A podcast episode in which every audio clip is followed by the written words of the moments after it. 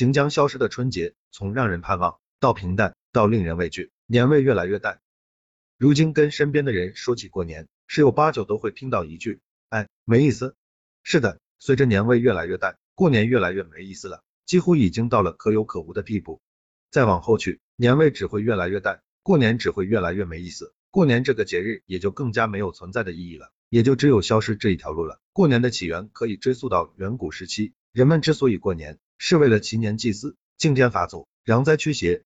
很显然，如今的过年这一层意义已经没有了，更多的是一种形式上的、带有宣传性质的节日，彰显热闹喜庆、团结和谐的节日氛围。有人说过节就是放松，哪有那么多讲究？能辛辛苦苦一年到头过个年放松一下，能不能不那么矫情和苛刻？说的有道理，可问题是过年真的能让人放松吗？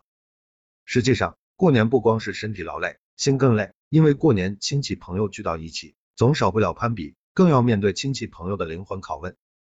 在吗上班？收入多少？存款多少？买车没？买房没？有对象没？什么时候结婚？什么时候生娃？娃在哪里上学？成绩如何？第几名？有没有好去处？介绍我也发点财。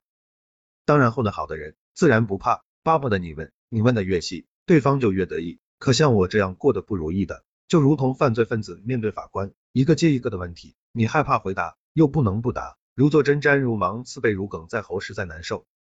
而且过年的习俗也慢慢消失殆尽了，祈福拜神要么抛弃了，要么改为朋友圈进行，大同小异的文案，大同小异的配图，流传在整个世界的朋友圈。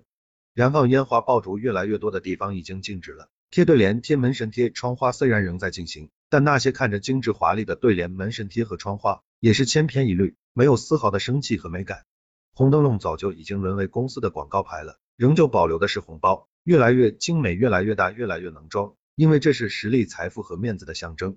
以前过年多少都有个盼头，一盘美味的菜肴，一件新衣服，一挂鞭炮，金额不大但珍贵的压岁钱，种类不多但平常没有的零食，和小伙伴们可以玩个痛快，即使犯错了也不会挨打骂。吃了饭和小伙伴一起放着炮仗，数着压岁钱，揣着零食，玩到深夜也不会累。零两秒，晚上一家人围坐在烧得旺旺的火堆旁边，谈古论今，欢歌笑语，迟迟不愿睡去，那叫做守岁，以为这一晚不是这一年就不会过去。